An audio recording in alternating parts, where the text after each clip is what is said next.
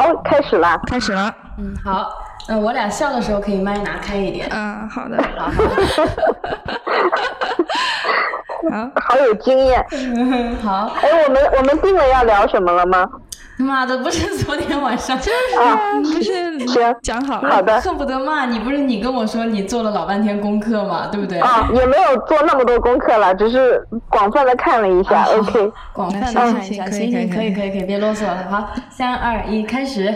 欢迎来到金枝茫茫，好久不见，好久不见，想念大家。膝盖怎么样？我膝盖就是托大家的福啊，现在终于是可以正常的走路了。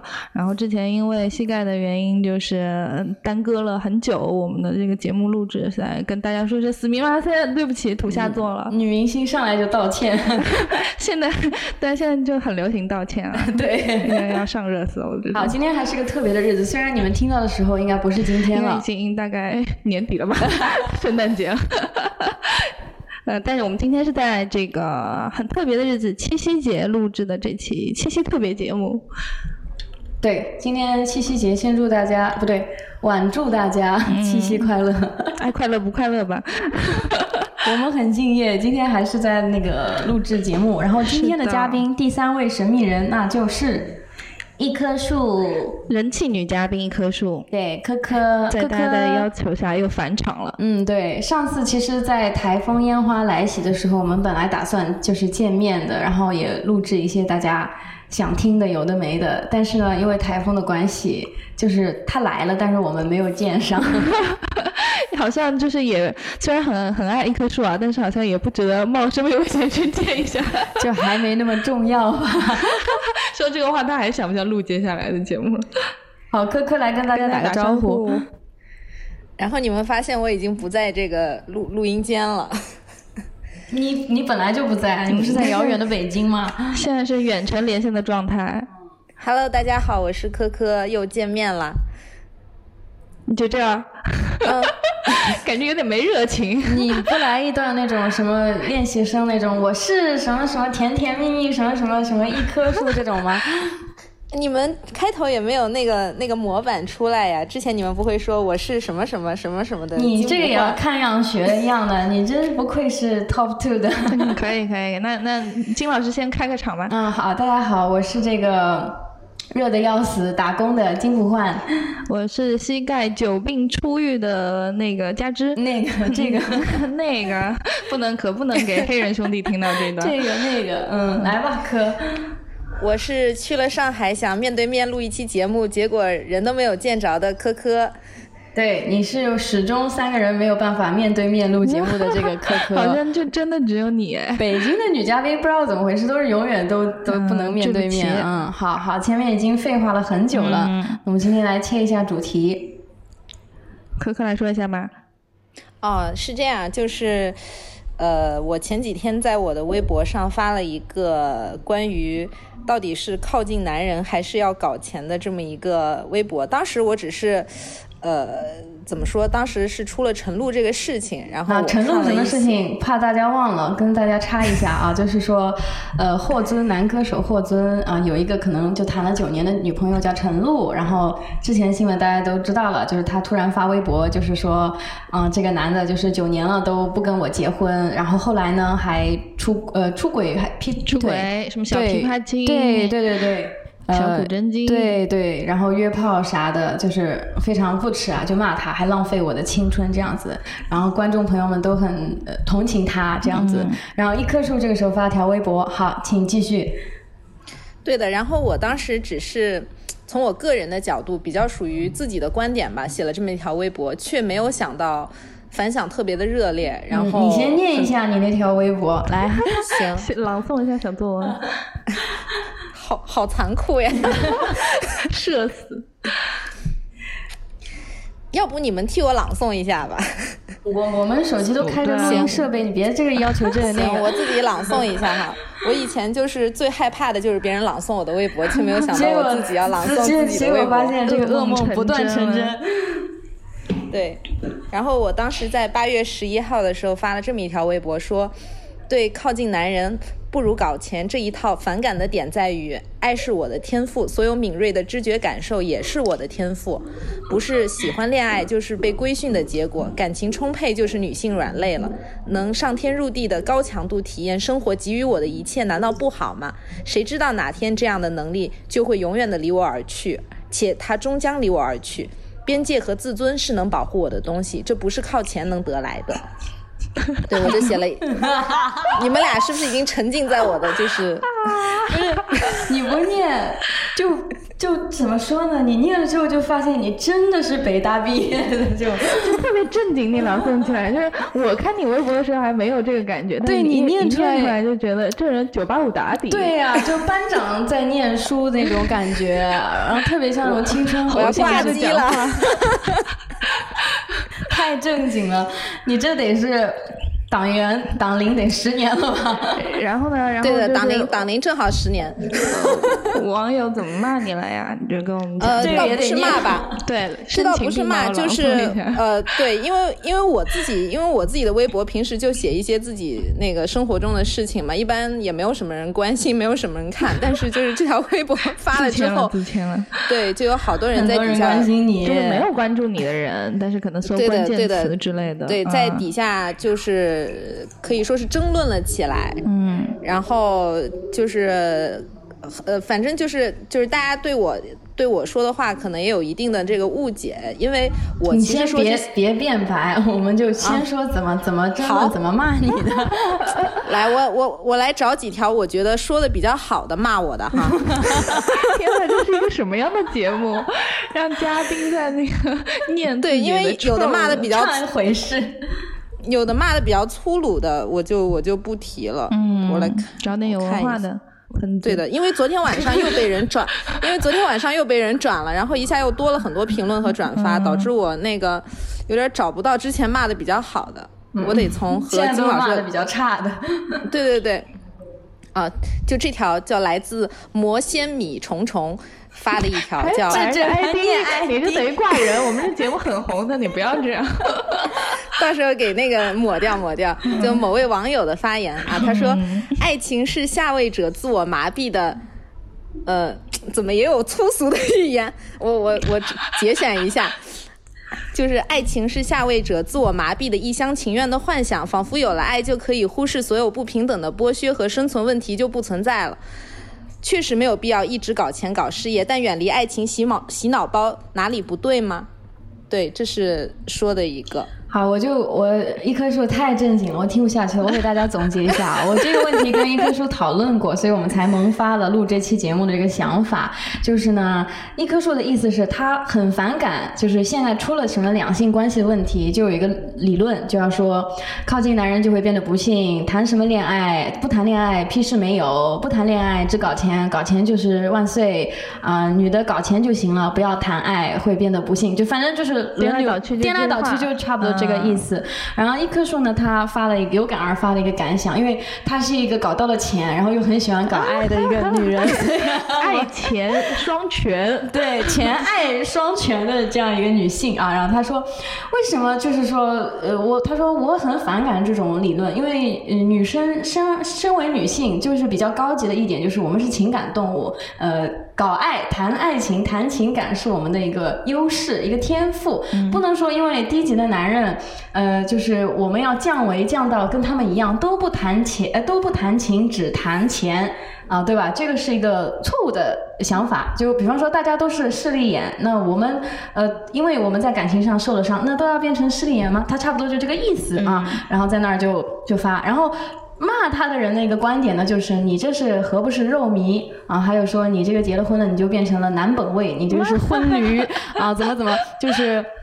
骂他的人的意思就是说，大部分女性还是一个弱者的一个一个地地位啊。然后他们在搞不到钱的情况下，你还跟他说爱情，爱情是一种洗脑包，是一种呃骗术啊，可以说。然后以爱为名啊，去 PUA 那些女性，她们其实都是在奉献呐，在被剥削。其实真的爱也得不到，钱呢也没有去搞，所以就是变成双重的一个一个失败，就差不多这个意思啊。我总总总结的好不好？一棵树，嗯，还不错，还不错，但我没有，但我没有说特别反感，我就是较为反感，不要给我这个。对不起，对不起，有有一些略微反感嗯，所以我们就是 bring out 了今天的这个主题：恋爱脑到底有没有罪？呃，恋爱脑喜欢谈恋爱是不是有错啊？然后还有其他的，就说到底是要不要靠近男人啊？会不会真的变得不幸？这样子的一个系列议题啊，大家可以带来一些这个这个思考。觉得后半部分有点迷信，靠近男人就有点不行。对，因因为我记得我们很久以前不是有一个金老师百万这个恋爱课堂嘛？就说我说了啥了，在那个？你看你这无意说的话就是百万课堂。嗯嗯。就你说那个，我们应该像男人一样，从小就学，叫什么？从小就看球。哦，不好意思，你用百万课堂是我上的，OK？对，是佳芝的百万课堂，就是说要是像男人一样，从小就看电，就是叫什么？多看球，然后情感就可能没有那么丰富吧。嗯，对对对对，但是其实男人就不会恋爱脑这个事情，我觉得。也不一定，就是它是一个真正的客观事实。因为据我了解，其实男的也也特别，就是依赖一个那个亲密关系。就是因为我感觉认识很多人，他其实就一个人过生活，他并不像女生那么能过得那么好。不知道你们有没有这种感觉？哦，请举例展开讲讲。指他，比如说生活能力低下，所以过得不那么好吗？还是什么？呃，就是他也需要一些亲密，就是他也有一些亲密的渴求，但是 somehow 他们又没有办法特别好的处理亲密关系。我懂这个网，嗯，我我看到我的一些网友呃粉丝朋友们也讨论过，在那个群里讨论，就是说关于嗯情感需求这方面，我们总归有一个假定，就是说女生的情感需求是非常多的，男的好像都是啊不需要情感。不需要情情爱爱这样子，但是呢，其实呃，大家有一些生活经验和阅历，就会发现，其实男性他也非常的渴望。亲密的关系，也希望有情感的寄托，有人的陪伴等等。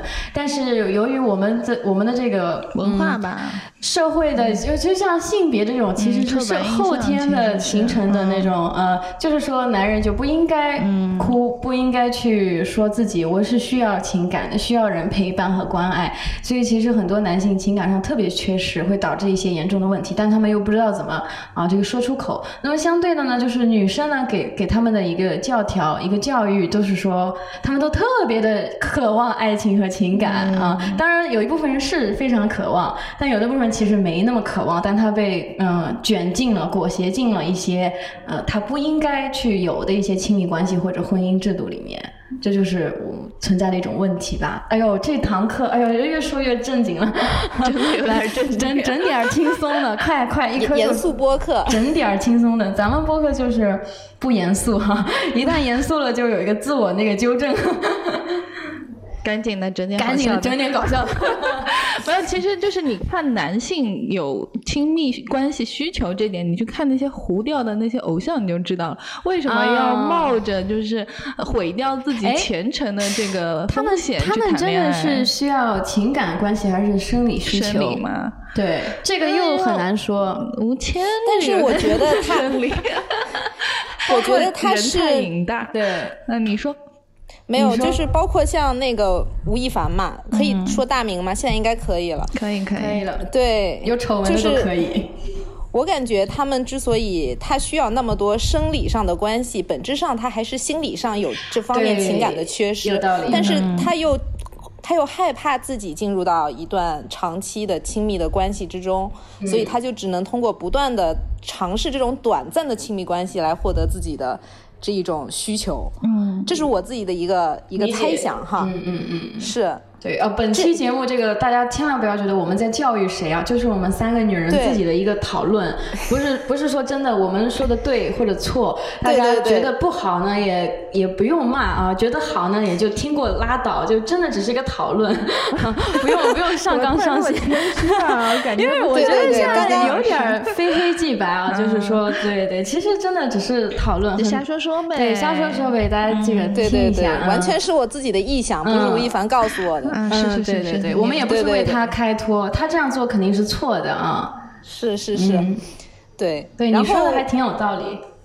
是，然后我觉得就是我自己也不是一个客观事实，只是我自己通过身边人的感觉，就是我身边的一些直男们，他们一是他们那个在亲密关系上投入的时间就非常的少，不像那个女生投入的时间那么多。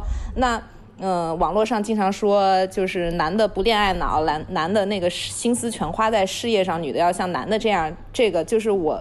我并不赞同的原因是我并不觉得男的在亲密关系上投入时间少，就是就是一个好的好的一个导向。其次，他们不再投入亲密关系的时候，他们也并不一定是在搞事业，他们可能在打游戏，对不对？他们在看球，就像你们说的。嗯嗯，对。所以，所以我我有一个问题啊，就是搞钱跟谈恋爱这个一定是相斥的嘛？就两个事情一定是不能同时发生的，是吗？就这个就涉及到，就像那个骂的我骂我骂的比较好的那个评论，就是，对，就就他们认为像叫像我们这些博主，我们这些就是可能受过一些教育的女性的话，其实已经获得了呃绝大部分的权利，就是我们和嗯哎这么说是不是又不太好？就是就是我们可能有优越，对对对，对这么说感觉似乎似乎又优越了，对。但事实上，可能我们自己的视角并不代表呃最广大或者说正在呃受受苦的一些女生的女生的这么一个真实的处境，因为我们可能比如说有比较高的自尊，比较比较强的自我意识，然后我们可能不会特别单溺于爱情，所以我们能平衡好这个事业和搞爱的这个关系。但是可能对于更广大的那个女性来说，总是鼓吹。这种论调，鼓吹那个恋爱至上的论调，其实对他们来说是一种有毒的一种导向。我自己感觉就是评论是这么一个意思，当然我也比较认同啦。就加之刚才说的，就是两者是不是相斥的啊？其实，嗯，如果就是放到这个情况，放到所有人芸芸众生所有人的情况上来看。就是相斥的，嗯，就如果你的呃这个这个这个学识或者工作的这个呃层面就是比较比较艰难为生的话，嗯，你打工的时间一定是非常多的。那么你去谈恋爱、经营家庭，或者说甚至是聊微信，嗯，这种时间、约会的时间都是减少的，质量肯定。就是呃，当然当然，约会这种事没有质量高和低之分，但肯定相聚的时间是更短的，除非你跟他就是一起工作的。我们所说的事业跟爱情兼得是个美好的那个想法，能达到兼得的人真的少之又少。就你能掌控自己的事业，就是赚得到你自己满意的钱，同时你能又谈到一个你心满意足的对象，你俩还一直甜甜蜜蜜、恩恩爱爱的。就说明你不需要为生计去奔波啊！如果你需要为生计边奔波的话，怎么能花前月下呢？但我就觉得，就比如说，呃，经常会有那种什么职业论坛，然后就采访一个女高管，就是说你是怎么样做到事业跟呃家庭生活双平衡的？那其实就很少有人问男性这个问题嘛。对。因为大家好像就是默认，比如说谈恋爱，就女生一定是要投入大量的时间在里面的。嗯。但为什么一定要这样呢？我我是觉得就是，可能我我理解，比如说在你的前期的一个寻觅的阶段，你可能会必须要去不断的去接触新的人，然后可能在这个过程当中，然后你一个人从陌生到熟悉，你把。这个聊天的过程肯定是很花时间的，嗯嗯。但比如说你，就等稳定了之后，不需要那么频繁的去见面啊，非得聊啊，就对。而且我觉得，就是其实这是一个态度的问题，就是呃，靠近男人就会变得不幸，这是一个非常极端的态度，就是把男人就是比比病毒还要可怕的那种感觉，你知道吗？就好像我觉得这个其实太决绝了一个一个问题。然后再包括就是像比如说我们刚才讲的那个明星的事件，霍尊跟陈露那个。事件里面，那你说陈露没有搞到钱吗？陈露搞到钱的，你他虽然是就是放弃事业吧，但是他确实开了自己的那个工作室，实际上他是赚的更多的，他不然也不会有两三两三百万来供养霍尊，对吧？对。但他做错的事情是把这两三百万他去花在这个男人身上，去形成了这种供养的关系，这个是我觉得我自己会不太赞同的。这种恋爱呢，我是不赞同的，但。我不觉得说就是搞事业跟搞钱，呃，不是搞钱跟谈恋爱这两个事情一定是这么水火不相容的一个关系，我倒是不那么觉得。嗯，对，就是加之，嗯 嗯，科科，你先，你先，请讲。哦，对，就是加之刚刚说那个又启发了我一点，就是可能就是谈恋爱和进入婚姻那又是两个概念，就是也、嗯就是可能不能混为一谈。比如说，就男女明星接受采访的时候时候说平衡家庭和事业嘛，这就涉及到一个家庭的分工，因为现在其实还是女性在家庭中承担着绝大部分的家务劳动，包括育儿的职责。要是要是如果就是这个男性能够更多的参与到这个家庭的 家庭的劳动之中，其实，呃，双方就会这个情情境就会得到改善。所以说，让女女人那个靠近男人就呃不是叫什么，女人靠近男人呃谈爱或者说回归家庭就耽误搞事业。说到底是因为男的并没有在家庭中发挥他应有的那个角色确。实，，对对对，对，陈露那个事儿，我刚刚想，我倒想补充一点，就是佳芝说的这个，呃，其实网上在呃嗯判评判这件事情的时候，还有一个声音就是说，呃，陈露的态度就是长期社会教养的一个女性会持有的一个姿态。其实就像你说，这九年里她事业没有搞到嘛。呃，你要怎么说呢？如果你觉得事业单位里的那个那个事业才叫事业的话，他确实失去了。但是他同时自己也成立了工作室，钱也赚到了，也是有几百万。那对于普通普通人来说，这也是赚了大钱的，对吧？但他呢，就是说他有一个姿态，就是说。我是为了你去在放弃，我为了你获尊，我怎么放弃了副教授、副高什么什么这个这个职位？我为了你开了一个工作室，搞得自己很辛苦。为了你，我给你花了这个两三百万。他如果他就是把自己放在了一个受害者，就是他是一个应该被施舍到爱的一个角色上，就地位就比较低了。如果如果他是一个怎么说呢？他不把呃跟这个男人什么结婚作为终极目标的话，他一样可以快快乐乐搞他的这个工作室。嗯、这个二两三百万赚到的是快乐的，嗯他没有觉得自己受了委屈。那我愿意给你多少是我自己的。他就是同样一件事，他的如果心态是不一样的话，他说出来的感感受你会觉得不一样的。那现在陈露说出来的姿态呢是比较怨妇的，所以说他这个。当然我，我能理解他，很多人会赞同他的想法。你看，一个人有多少九年，不拉不拉不拉之类的啊，呃，最后你又辜负了我。他说的辜负就是你出轨了，抛弃了我，又不娶我等等。他还是把终极的传统的这种结婚生子，呃，这种模式作为他的一个终极的目标。对吧？嗯、所以就是说，所谓不要靠近什么男人啊，这个你会变得不幸。嗯、我觉得就是。也要，哎呦，都不知道该怎么讲了语塞，就是 就不同人的心态问题吧。如果你是一个传统的一个想法，你难免会把自己放在一个低姿态，那么你难免又会在男本位的社会受到一些伤害。那如果避免为了避免这种伤害，你又不是说能非常赚得到钱的，就是普通的芸芸众生的话，你势必是在感情里就像陈露一样，他赚了那么多钱，他还是在奉献被伤害。所以为了避免这种伤害，你就不要进入情感关系。很多人就是这种想法，就不要跟你多说了，就喊口号似的。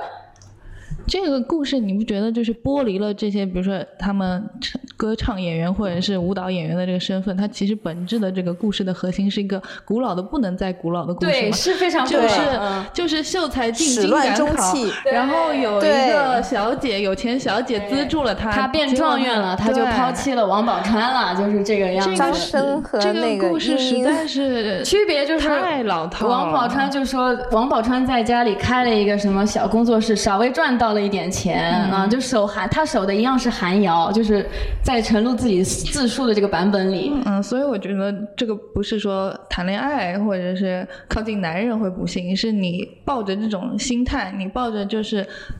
我可能他也是有一种投资心态吧，就是我可嗯能投资了你，然后你功成名就了，会来娶我，就是你你还是把最后的那个希望是寄托在他人手里的，你始终是处于一个很被动、很被动的位置。所以这就是为什么很多人就是说有在有在批评，当然这件事肯定是霍尊不对，嗯、然后但也有人就是说批评陈露恋爱脑这样的一个一个原因呀。所以一棵树说的就是说。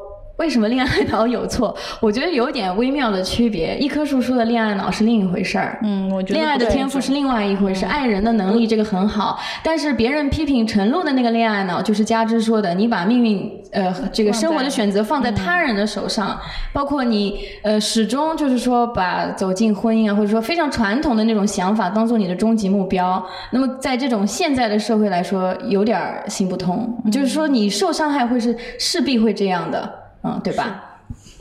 我觉得他就是把这个做决定的这个权利，就是交给了拱手交给霍尊了。就是霍尊始终是最后那个，就是他来决定娶你还是不娶你。所以还是很男本位的一个一个思想，对不对？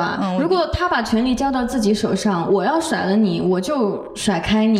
那其实这个感情很早之前就可以终结掉了。他很，他根本就没有想过自己还有甩掉霍尊这种这个可能性存在。他好像根本就没有考虑到自己。也是有这种权利的，他也没有考虑到，其实恋爱应该是一个平等的事情。按他的说法啊，我我想就是，嗯，他可能会觉得说，那是因为我太爱他了，那也没啥事儿发生，他让我忍，我就忍了，我为什么要离开他呢？很多人会有这样的想法，嗯，对吧？就是我特别爱他，我为什么要分手呢？就还是取决于你是一个怎样的人，我觉得还是要有自尊心。是，其实说到底，说白了，这还是要高自尊。对，什么有的没的，之前讲的 PUA 啊，或者是今天的这个话题，其实都是女性。所以我觉得搞事业，就是我们去看那个啊，谈不要谈情啊，要搞事业。其实他这个口号比较粗暴，但他搞事业的背后，可能说的就是这种意思，要有对，要提高自尊心。要有一个要把自己当做一个平等的人，而不是把这个性别放在屈居于男性之下，等等等等等。这个事业包含的很多，不止说你非得就是你有钱了啊，你才就是说这个叫有事业，可能也是有底气、有自尊心的这样一个说法。嗯嗯，科科怎么讲？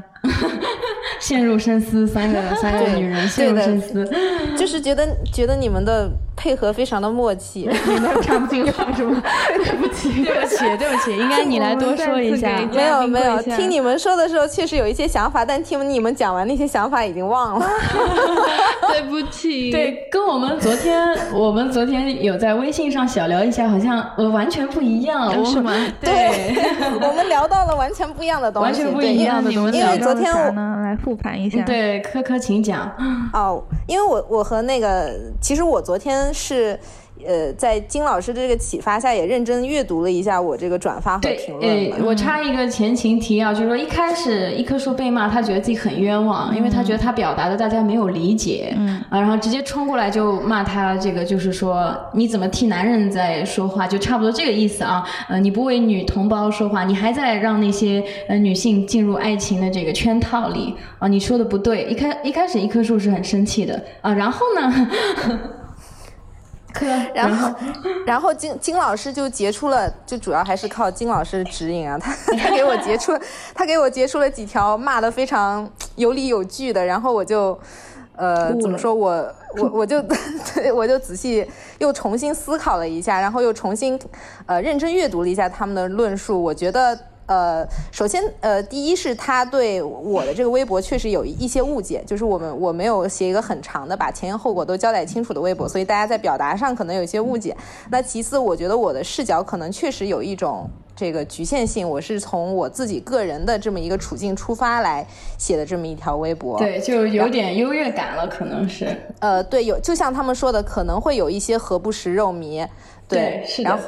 是的，然后因为 呃，你点点头点的有点狠啊，你金老师。我我我态度是我态度是不 是太谦虚了？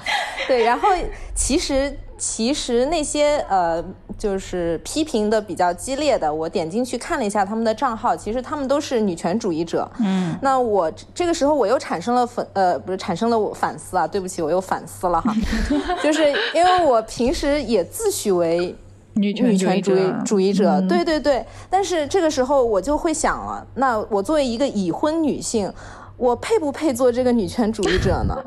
这个问题我我也有，对对，然后我作为一个 对他们的说法，就有的时候我觉得好像不敢发什么声，因为已经结婚了，就会那我还配做女权主义者吗？我我也经常有这样的一个一个困扰，可以说，天呐。对，然后我。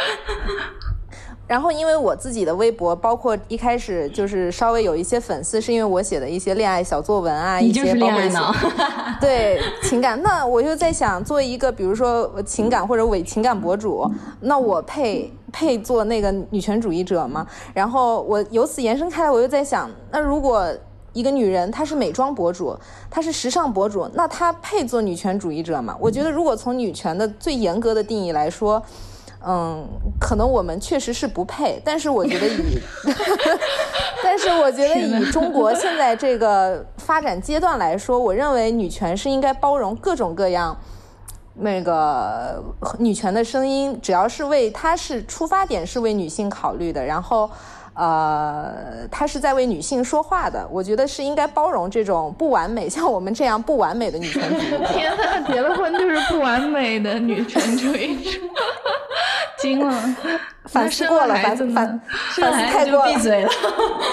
生了孩子叫妈虫，我这都研究过。生了儿子就就真的真的就不知道，就就会说你生了儿子就屁股坐歪了。对对，而且有的时候我会担心，就万一有这样一天，对，很害怕。对，然后害怕影响对，然后生了小孩，其实惯性权又是一个问题。其实判断判断女权的一个非常非常重要的这个就是惯性权是否是否争夺回来了。对，但但是我我觉得还是挺感谢，就是这些这几年。的这样一个思潮，觉得每次有人发声，虽然说有些说的非常极端啊，好像或逻辑也不通，但确实给大家带来很多思考。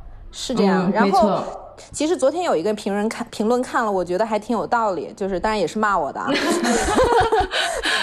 他说可能全网只有一千两千个人在说不要靠近男人，剩下的几千几万的人都是都是恋爱脑，就是。就是说，你再重复说这一句话，其实是没有什么意义的。而真正的革命，它不可能是温和的。你你们这些可以说是比较温和的女权主义者，其实要感谢的是冲在前面的激进的女权主义者，是他们才为你们，就是他们说的极其的极端，或者说也不能叫极端，他们的声音特别的响亮或者特别的刺耳，才会真正有人去听那个声音。就这一点，我还是就觉得说的还，我还内心还是挺赞同的。嗯，陷入沉默。对我，我自己呃，我开始思考。对，一棵一棵树跟我说这事儿的时候，我们也想了几个小问题，就是拿出来可以大家就是一起讨论一下。就是说，呃，特别是我跟一棵树也讲，我们俩婚后有心态上有点微妙的转变，呃，就会思考爱情到底是不是一种骗术，针对女性的骗术。有的时候，我逐渐感觉到是的。我在结婚以前，嗯，或者说跟王黄毛衣确定关系以前，呃，我也是一直哭寻寻觅觅的。大家都记得吧？我们仨是那个什么求爱的方小平，还记得不？对。现在这话说出来肯定要被骂的半死，就是渴望呃婚姻，渴望结婚闪婚，呃，渴望谈恋爱。当时我觉得这个，我觉得谁都没有资格来批评我，因为我觉得特别的我理所当然，就向往爱情不对吗？这是。是我作为一个人的一个根本，甚至可以说是是我一生非常追求的。那我现在自己就是啊，得到了比较完美的爱情之后，我的心态真的有点转变。我觉得说，这好像确实是针对女性才有的一个洗脑包。这事儿真的是终极目标吗？好像是，好像又不是。我会有这样的想法。嗯，就是男性，他可能成长过程当中没有一个人跟他说，你一定要有完美的婚姻、完美的爱情，对，这才是他他从来不是说把这件事情当做人生的一个终极目标，但对于以前的我来说是这样。那么我现在自己啊，我有空我也想写篇长文，好好聊一下这个心态转变。我现在就是有一个感受，就是嗯，跟黄毛衣在一起之后，包括结婚以后，我有了非常稳定的呃比较甜蜜的完美的爱情之后，我才真正意义。上我感到了一种自由，你能理解吗？就是我第一次，我有同感，对吧？一棵树也有同感，就我真正的感受到了自由，我终于全心全意的把我这个这个精神呢注意力的一些重心，我去发现自己的爱好，我才第一次意意识到什么叫搞事业。我想。呃，创作出、创造出一些东西，有所建树啊，包括别人对我的这个这个评价，我想建立一种自己的就是自尊心也好，一些事业的积累也好，会有这种雄心这个勃勃的想法了。这在之前我是真的没有，我不管做什么事，我都带着一种对情感的渴求。就是就像一个饥渴的人一样，呃，在在其他什么搞事业，我以前真的没有这种想法，嗯，可能赚很多钱，哇，我了不起，但我心里打心眼里，我一点那个时候我一点都不羡慕什么。男强人、女强人啊，特斯拉的老板或者马云怎么样？我一点都不羡慕。我觉得 这怎么了呢？这这个只有找到一个称心如意的爱吗？他有爱吗？对啊，有人爱他吗？他他爱过人吗？对吧？只有就是得到一个百分百完美的爱情，那才是一个人的终极目标。这样你才不忘此生嘛。就你跟我说谈钱，我那时候会觉得很清高。我不想谈钱，谈爱才是我的这个这个意义和目标。那现在我真的觉得。那谈爱就对了吗？是我以前难道接受的不是一种洗脑包吗？我现在自己得到之后，我才感觉到了，我就是我才觉得自由，就就真的开始发现我内心，呃，我喜欢什么，关注我自己的一些需求，把爱情这件事撇开再谈，你看这些东西，又会觉得看世界是不一样的视角了。嗯，那你们觉得就是这个洗脑是从我们人生的哪一个阶段，就是通过什么途径 就开始洗的呢？因为我昨天，我昨天也在想这个问题，因为我觉得我对一些文学、艺术、电影的那个爱好，我觉得也是我自发的一种爱好。就是也不是说我就是，我父母也没有说培养我，或者说老师肯定学校里的啊，也不会说教你去看你爱情电影，就不知道为什么从哪一刻起，我就是天然的向往这种啊浪漫的这种这种狗血的言情的东西，我也不知道为什么，确实陷入了，确实陷入了深思。所以有的时候感觉性别意识是完全是后天形成的。如果我从小被错认为一个男孩，我觉得你就不会，我不会是现在这样。对对对，我肯定想法是可能是方方面面的东西，就是各种包括一些偶像文化，或者是或者是你从小看的那种巨多的言情小说，包括就是呃长辈耳提面命那个女人在家庭中的一些，可能那些就是潜移默化的东西。嗯，可能是可能是这个太系统性了，对，这是一个系统性的压迫，察觉 到那个端倪，就是你都感觉不到，但你已经被操控了，对，因为你整个人生就是在这个系统里面，对，是的，没错，maybe，但我觉得相对来说，可能中国的这个教育啥文化，嗯。其实学学生时代，特别我们是独生子女，已经比较去性别化了。也还好，已经比较去性别化了。日本还要加政课呢。对啊，你想学校的老师肯定不会说啊，你是女孩子啊，你要怎么怎么这个这个我我相信就是如果是个负责的学校和老师，他不会这么这样。而且我们以前谁是最优秀的人，成绩好的人才最优秀的人，我们不会说成绩好的男生呃才行，成绩好的女生又不踩他，不是的。小时候我觉得大家反而性别意识没有那么强，但确实那个时候就是男女的兴趣点就非常不同了。我觉得，嗯，当然这也是我个我我我相信一定有对那个理科挺有兴趣的女生。嗯。那这个时候我就在想，我们是不是就是也处在一个同温层？比如说，因为我们三个都是同类的女生，所以我们，呃，觉得女生是这样的。是不是世界上也有，比如说可能有百分之四十的女生，她们对恋爱也并不感冒感冒呢？就是她们也无所谓爱不爱什么的呢？只不过我们自己身边的朋友都都在爱的死去活来的。我工作后，我觉得我有接触到一些对爱确实兴趣不是那么大的女性，我觉得是有的，有可能是有，我觉得是有占比的一个问题。对，陷入深思，所以我们是三，我们三个都是被系统性所欺骗的几个人嘛。嗯，就是普女呀，就是。这个节目已经有点有点超出这个理论水平了。对我，我们三个现在都在就谈论一些完全没有答案的一些，对，完全没有答案的一些嗯难难题，非常的难的题目。但我还蛮对你们就是进入婚姻之后的状态还蛮感兴趣的。嗯，可以来小小聊一下科。终于要聊到就是比较轻松的话题。其实因为我提的选题，我不是想做这个，我之前是想说，不是因为本来说是要聊一聊我甜甜的恋爱和婚姻故事，然后昨天我和金老师聊的太严肃了，然后我心想，如果我们聊女权又聊婚姻，我们会不会又被骂？但我觉得这个话题挺好，真的，大家都可以想一想。嗯，是，就包括，嗯，你可以先聊一下你的婚姻状态。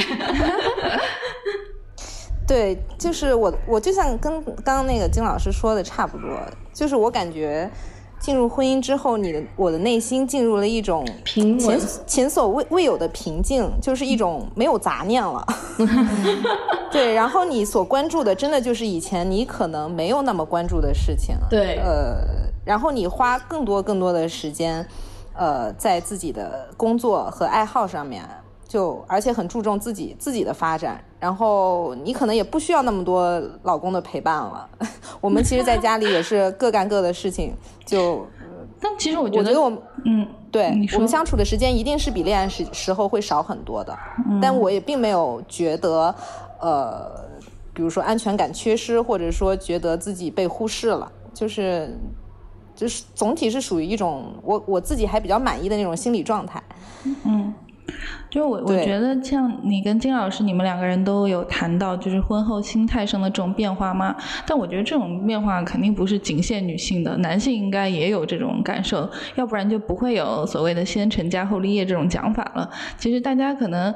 处在一个适婚年龄的时候，如果你身边还没有长期的伴侣，肯定是会陷入这样一种焦虑。这个这个焦虑，不管它的来源是什么，是社会性的焦虑，还是你本身你的自然自然的那个中，就 TikTok，你就感觉到，哎呀，我我我我的那个生育的渴望，就是开始逼迫的我去 去寻找配偶之类的。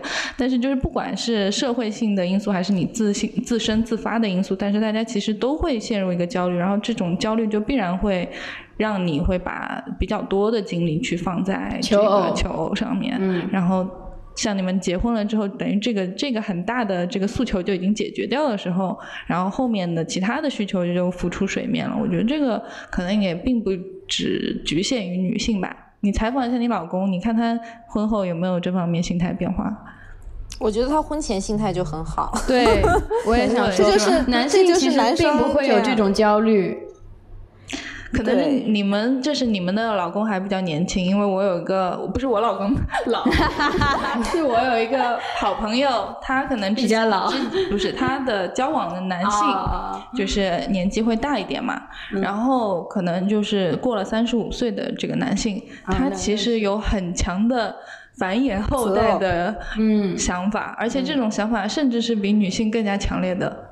而且这个我觉得是一个非常有意思的一个一个 find out，就是难道是自然现象？我觉得自然真的是一个生理现象，就是男性会焦虑我没有后代怎么办？因为就是呃说白了，你就怀的不是你嘛，就是你在这件事情上好像会可掌控性好像感觉弱一点，然后他就会很积极的去。当然，他可能会去相亲啊，或者是并不是跟我们大家讲的那种寻找真爱，可能未必会是一回事。嗯。但是他的这个求偶的动力其实会变得非常的足。嗯嗯。这个是我观察我身边朋友他们交往的这些年长男性会发现的一个事情。Interesting。嗯嗯。而我觉得女性很多时候她的婚恋焦虑也其实来自那个生育焦虑。嗯。就是我之前和朋友也讨论过这个问题，就是女性之所以会有生育焦虑，是你归根结底你可能还是想生育的，因为如果你就是不想生育了，其实你反而没有这个焦虑。那一旦如果你注定是想生育的，你还是希望在一个就是比较健康或者说生育风险比较小的一个年纪来进行这个过程，这就倒推的话，你就在那之前你得完成结婚这个事情，这就是就是就说实话。我我自己是觉得，如果你不想生孩子，结婚结不结婚，早结晚结，真的是一个无所谓的事情。但是可能就是生孩子这个时间点倒推，逼迫了很多人可能要结婚。但至于为什么，就是 大家想要生孩子，这个这个我也不明白。你想生吗？嗯，我可能就是 in the end 我肯定会生，但是就是这个时间点就是不好说嘛。对，我自己都不知道。我自己都不知道，对我自己都没想好。我觉得这件事情也挺挺，就让人困扰啊，也不知道怎么讲。我确实确实想不通，呃，想不明白还，嗯嗯，但是你会不会就是就有有这种担心？就可能我犹豫着犹豫着，我就过了最佳生育年龄。对呀、当然有这种担心，所以所以才困扰嘛，嗯嗯，一方面好像好像是向往的，一方面又好像是抵触的。呃，这样思考着思考着，又几年过去了，就是这种感觉。因为现在就生个孩子确实也挺不容易的。嗯是是是是是是的，确实女生这方面生育上实在是牺牲的比较多，付出的比较多，嗯，纯粹是女性在付出。就光生育这个过程来说，我们就不讲之后啊插插播一个完全没有任何关系的啊，我知道你要说什么。就我我今天是要去参加我一个好朋友的婚礼，哎呦，然后奇迹！我我我知道，我非常惊讶。然后他的这个故事就是我觉得就是当代童话故事，就非常的荒谬，但是又三很浪漫还挺有意思的。那就是他他这个这个男生是个 DJ，然后音乐人对，跟金老师也见过一次，不久前，嗯，大概半年前吧，半年。前见过他一次。然后呢，当时他就是一直是呃处在一个单身的状态，然后也是很积极的求偶看着呢，也不像是会结婚的样子，对，因为就很像小学生，就是就音乐人嘛。心态什么的就特别小学生。对，然后呢，他大概是在四月底的时候，在 Tinder 上面刷到了他现在的这个老婆了，已经是。四月底啊，今天是八月十几号啊记住这。个时间点，嗯嗯四月底刷到的，然后聊着聊着，然后五月份就呃在一起了，然后差不多隔了一个月，女生就发现自己怀孕了，然后嗯，然后就就就就这么快，然后就开始飞快的呃，就是办一切其他的事情，然后大概是六月份就领了证，然后八月份现在八月份办婚礼，我真的很想采访他俩，就是，就男生对这么迅速的这种生活的转变、身份的转变，他心理上接受得了吗？就是慌的呀。慌的啊，那女女生呢？女生的心态就也慌的呀发现自己怀孕，然后又迅速的领证，他们不会但是对有种 焦虑吗？不安吗？很慌的。就是很慌的两个人，最终还是决定结婚了。对，所以我才觉得也决定生下来很浪漫。其实还是有一点蛮可爱的故事，就是其实女生发现之后，她也是非常慌乱嘛，然后跟男生讲，男生假装镇定。因为他就是很装酷嘛，他就说你你不要担心，就如果有了就咱们就结婚就留下来，你你你其他一切事情我都来搞定，你四月份认识到现在来说，其实还是不熟吧，还没那么熟吧。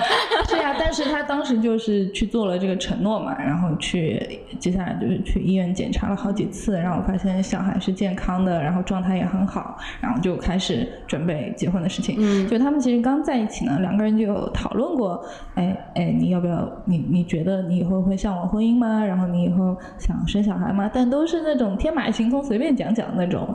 完全没有意识到，可能在两三个月之后就变成现实嘛。就但但当时他们两个人的态度都是，嗯，A 我渴望婚姻的我也是想要有小孩的。嗯，那那还好对，，那还好。但只是嗯说没有想到会这么快那时间快对，嗯嗯然后就他后来就其实那个男生就是扛了很大的压力在自己身上嘛，因为比如说买房啊，做爸爸对啊，嗯其实这些很多事情都是他来扛下来嘛。嗯呃，但是我觉得他他的心态还是好的。我觉得嗯，因为其实双方家里也挺开心的对，嗯然后嗯他其实一直也挺向往这种长期的感情，包括婚姻什么的。所以这个事情虽然发生的这么猝不及防，但是确实是他想要的东西。然后他也跟他老婆一起看日剧，看那个就是那个大豆田。啊，三次这个结三次对和他的三个嗯前夫什么的那个、那个日剧嘛，然后他们看到里面有一句话，然后讲说人大意是人是因为缺点才在一起的，嗯然后他就觉得啊，这好像讲的就是他跟他老婆，就是如果两个人都是那种。嗯特别特别完美无缺，就是学历也很好，然后嗯工作也很好，然后然后赚很多，然后对另一半都很挑剔，然后什么生小孩、你在说陌上花开吗？没有给我，就是如果你就是那种事事都要规划的非常好的那种人，那可能他们就不会走到今天这个地步。然后两个人之所以在一起，就是两个人稍微生活上都有一点脱线的地方，就是，但是他们可能正是因为这样，才可能可以互相理解彼此，然后才能够走到今天这样一个我觉得还是比较完美的一个结局。嗯，听你这样讲了，就好像还不错。刚开始听到这个消息，我觉得是震惊是吗？非常震惊，而且。嗯嗯，眉头一皱这种感觉，但你讲完，哎对你讲完之后，洗脑之后觉得还不错。一不小心吃下了我的洗脑包，对，一下一不小心洗下了闪对。对对对对嗯，但但我觉得其他人就但这个不要效仿，不要效仿。而且你觉得吗？也就是这件事情很幸运的，很大程度上是因为，呃，那个男生是不错的，是靠谱的，嗯靠谱的。啊、愿意承担责任，而且他之前是向往恋爱和婚姻的，他之前一直有这个比较积极的这种这种对婚恋的看法，对的对的渴望，而不是说他是一个去玩弄这个女性。对，然后流恋流游戏人间，就不是这种呃浪荡子的这样姿态，所以他他是还是个不错的男人。那这个就是赌一赌的一个对成分，对吧这个？事情完全可以，这是个概率上一个可怕的是啊，如果如果遇到另外一个像吴谦一样的人，霍尊一样的人，你这个故事走向又不对了，对吧？对吧？所以这个真的是运运气，大家千万不要效仿。对，所以我觉得基于这个这样子的这个概率问题，然后有那个不要靠近男人的口号，嗯，就还可以理解，可以就是宁可错杀一个，不要放过 一千这种感觉啊。嗯，然后说到那个不要靠近男人，我想起我昨天跟金老师不是还聊了一个一个困惑吗？啥困惑？就是说我都忘了。就是说，昨天的困惑太多了。就是说，不要靠近男人。那个你说这个话，你最终的指向是说你要不要靠近男人，直到值得的一个男人出现，还是说你不要靠近男人，你就是决定不结婚了，就是不婚不恋了？就是这个，我也是。当然这，这作为一句口号，人家可能也没有想那么多啊。但是我不知道说，就是这句话它指向的终点应该是什么？对，就是很多在喊这句口号的人，他其实 eventually 他是向往一个好男人的。那呃，这个就如果是第一种情况的话，就不成立啊！你不靠近男人，你怎么大浪淘沙选出那个好男人？对呀、嗯，我觉得这句话，如果你要，首先当然不能跟这句话太较真。你如果你要仔细修正的话，它要包含很多条件，定语、状语、什么补语的，这句话才成立。嗯，然后每个人呢，就是对对吧？呃，就是按按按需所取嘛，这样都是不一解读这句话的角度是不一样的，而且取决于你站在哪个地方，你的立场又会相对的不太一样。嗯，我觉得就还是把它当一个梗吧，或者当一个比较容易让人一下记住的口号。嗯，我觉得，嗯，我觉得就是怎么说，在你，呃，还是那句话，你在你自己，嗯，不能尚且不能独立的好好的生活的情况下，嗯，还确实还是不要找男人了。我觉得你就是呃，能比较好的。嗯，自己生活的情况下，过好自己的情况下，你再想锦上添花去寻求爱、寻求情感需求，那是比较 OK 的。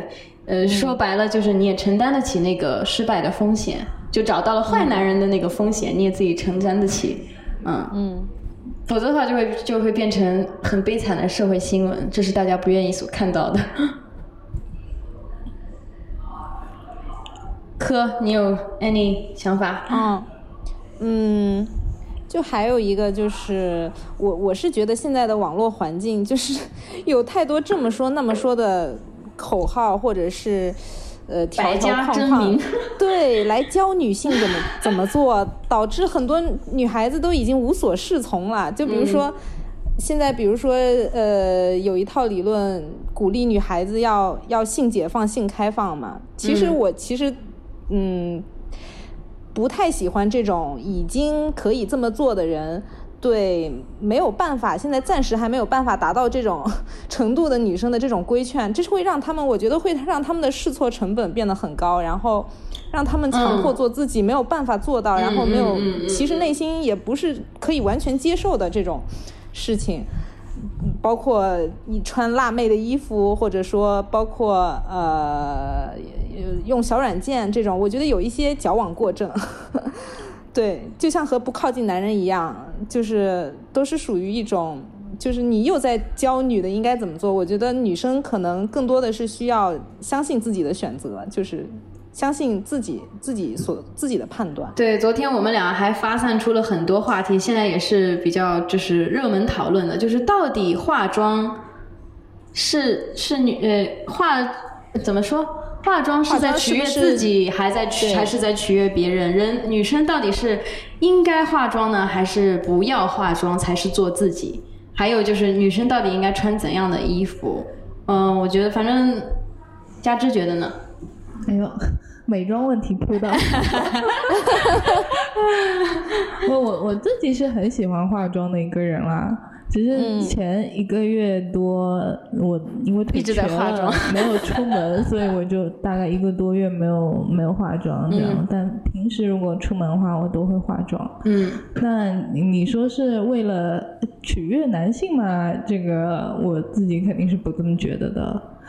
嗯，与其说是取悦，但我承认，就是比如说我单身的时候，如果我打扮特别漂亮，然后出现在一些场合，我是抱有就是吸引男性的这个目的在的，这个我不能否认的。我不能说啊，在场有没有帅哥对我打扮的努力程度没有任何影响，对吧？嗯，这个是承认，但是其实我更多的是觉得化妆能让我的。能让我变得更好看，能让我的优点被强化，弱点被隐藏，在这个过程当中，我是得到乐趣的。但我知道很多女生是觉得有压力，她她比如说在。在琢磨这个什么怎么贴仙子毛的这个过程中，他觉得是烦躁。仙子毛是什么？仙子毛是什么呀？仙子毛你们都不知道吗？不知道。本美妆博主来科普一下，就是那种一簇一簇，就是很密集。睫毛吗？对，睫毛。睫毛吗？一簇一簇触感很强的睫毛，但是，嗯，但是可能就只贴个三五簇在睫毛上，就是其实 less is more 的一种一种贴睫毛方式，你就只贴那么几簇，但是看起来放大的效果却很好，这是。最近流行的一个美妆趋势吧，但是就是可能很多女生她会去在学这个的过程当中，她内心是焦虑的，就是她会觉得说我不学这个，别的女的都会了，那别人都比我好看了，然后或者是哎呀我手好好笨怎么样，就是这个事情给她带来的是更多压力，而不是一种享受的话，那我觉得其实可以想一想自己到底是为什么在在这样化妆。但像我琢磨这些东西。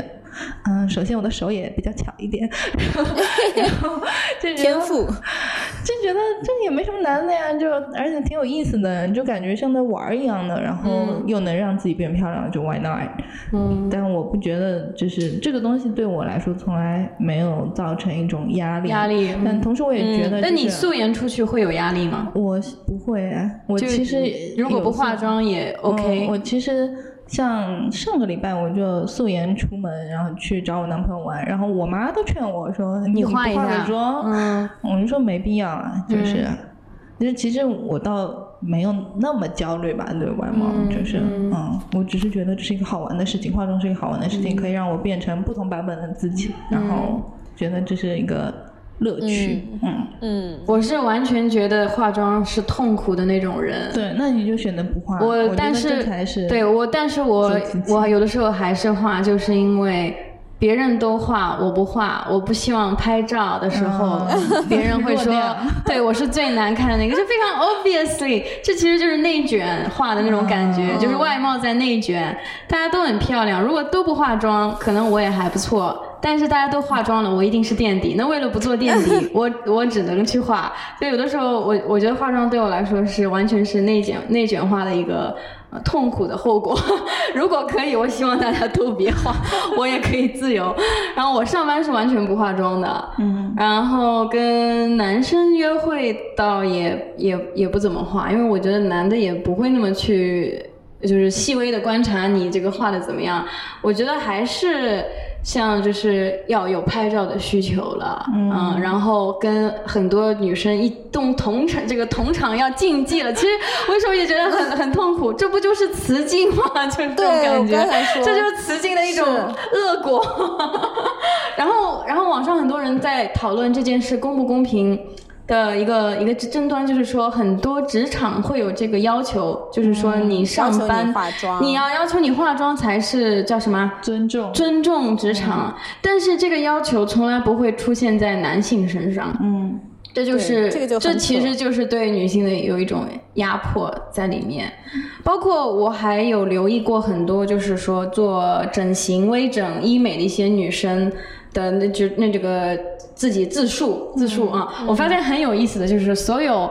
比较有文化、比较有文采的女生做了微整形和医美之后，她写的那些心路路心路历程，她一定就是说，哦，其实我不是为了那个焦虑啊，我不我也知道做完之后不会变得很漂亮，呃，我也不是为了变得多美啊，就是说很多铺垫去做这个手术，我就是我也不指望做完了之后就就怎么样怎么样了，我就是希望就是改善我这样一个小缺点，然后自序很多，然后到最后呢又做完了又说。好像确实没多大变化了，又有点儿失落，这是我觉得最有意思的。你们去看，你们去观察，永远都是这样。就我觉得他们这个心态就是有点别扭，会觉得。所以我觉得这些女生其实一定对外自己的外貌是。关注，然后有焦虑的，一定焦虑到了一个临界点了，你才会去做整容，对。然后做完了，确实又没有质的飞跃。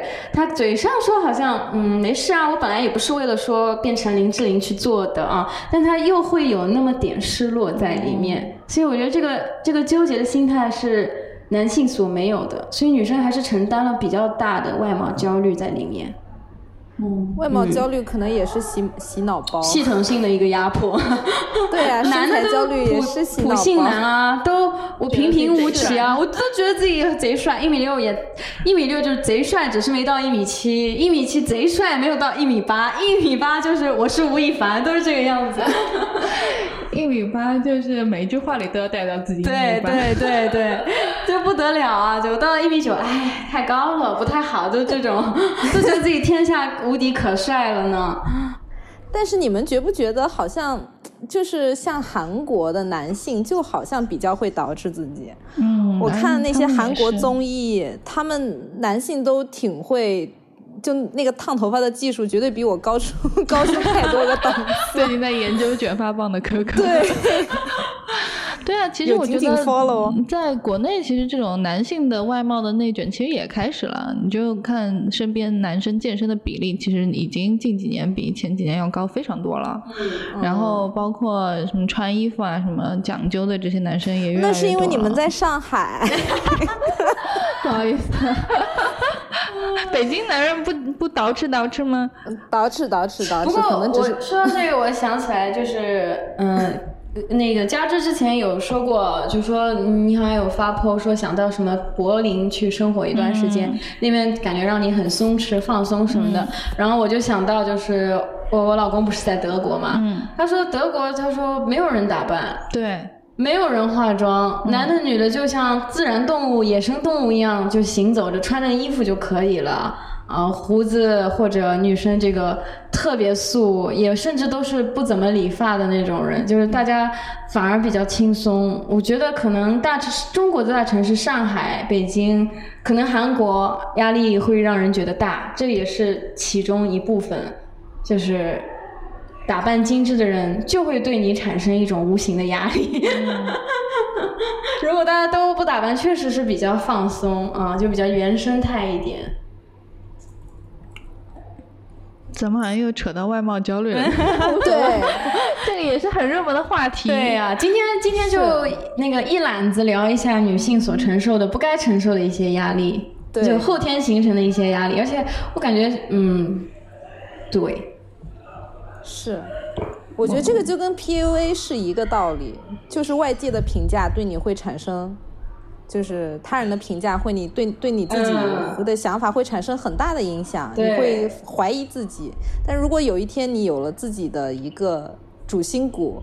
你就是自己的主体性非常强的时候，其实别人对你的这个评价价对价值，你都抛诸脑后，要你管，关你屁事。对，哎，你这么说好像是的，有道理。什么时候就是唯我独尊，强大到了已经完全不 care 任何男的、女的、地球人对我的任何评价，我想怎么样都可以。听起来也听起来也蛮可怕的。嗯，怎么了？天哪！顿在哪一刻你们知道吗？我先停止我的录制。嗯，还好了，和高科技搏斗的三个人，现在来录一下结尾。嗯，刚好今天我们这个因为突然那个叫什么录音的机器它没电了，我们非常突然的就是来 ending 一下。不过刚才也聊了很多了，都是但我不知道录没录上，这是我最担心。知道我们今天花了多少心血。对，我们今天搞了一个很专业的宝设备腾机器，但是因为太专业了，可能我们不配。是 嗯，好吧，好吧，我们来录个结尾吧，友友们，今天嗯，谢谢一棵树来到我们演播间啊远。程加入。对，，聊了他被被骂的这个前因后果，然后呢，他也做出了很多反思。我觉得我们今天我们三个应该还是某种程度上达成一致了。我们三个人差不多的。嗯对对，如果如果能打得起来，应该也不会做朋友了。对对，但欢迎大家有不同意见，我是很 OK 的啦，真的没关系。反呃，把你把你们的想法可以留言，然后欢迎跟我们讨论一下。呃，然后一棵树也做了反思，我也做了反思。要骂骂嘉宾。对，没什么，没什么，没什么，说你说的好。说来一棵树说两句，跟跟大家说友友友们再见。嗯，就是其实本来今天是要聊聊我甜甜的恋爱和甜甜的婚姻，这个下一集再说吧。最后变成了严肃播客。我很想听的甜甜的恋爱跟我们下一期说甜甜的恋爱和婚姻好不好？对我，我这个甜甜的恋爱有点像那种大女主爽文。哦哟，哎呦吊胃口了，哎呦期待了哎呦对对对对如果对对，这期没录希望下我们次参加录下一期制的时候，我们的设备已完好无损。等我摸索一下，等我摸索一下，我一定就是换个大概七八节电池在那个那个叫什么在旁边。对，下次我们应该时刻关注电量，然后不行了赶紧再换电池，这样子。嗯，对行嗯，我们这，一期的结论应该就是。搞男人和搞钱还是要两手抓，有有情，我我个人觉得有条为主吧。什么什么没听到？啊，没听到是吗？哎，因为我刚刚耳机突然没电了，我现在是对着扬声器说的，我也不知道。这真的是一个跟科技搏斗的播客。你说什么？没有，我是说，不是我，我总结了一下我们的观点嘛，嗯就是搞钱和搞男人就是要两手抓，两手硬。但是如果嗯非要分个主次先后，我们就要像金老师说的那样，先获得一个独立成长的这么一个条件，嗯，获得更多的社会资源和禀赋，然后再起码养得活自己，过得好自己。思想教育课，对的基础上再去 再去对对，再去找男人去追求风花雪月。对，所以还是经济基础决定上层建筑嘛，说白了就是这个嘛。对谋生，哎亦哎，我。刚刚发现我的耳机 为什么断了？因为它连上了我另一个手机。哎呀，哎呀，哎呀人，家搞事业搞的都有两个手机了。三三 C 三 C 白痴，哎呀，还搞啥事业？电池都折腾不明白。嗯，啊，但但我还是觉得，呃，恋爱还是很很很很很美好的，应该在最好的年纪享受最美好的恋爱。又在传播年龄焦虑。对，什么叫最好的年纪？什么叫最好年纪跟我说说清楚。define 最好的年纪，要遭受我们的暴力就是。搞事业的年纪，可能是上学的年纪。好，那我们今天就到这里为止。好，跟大家说再见，拜拜。拜拜。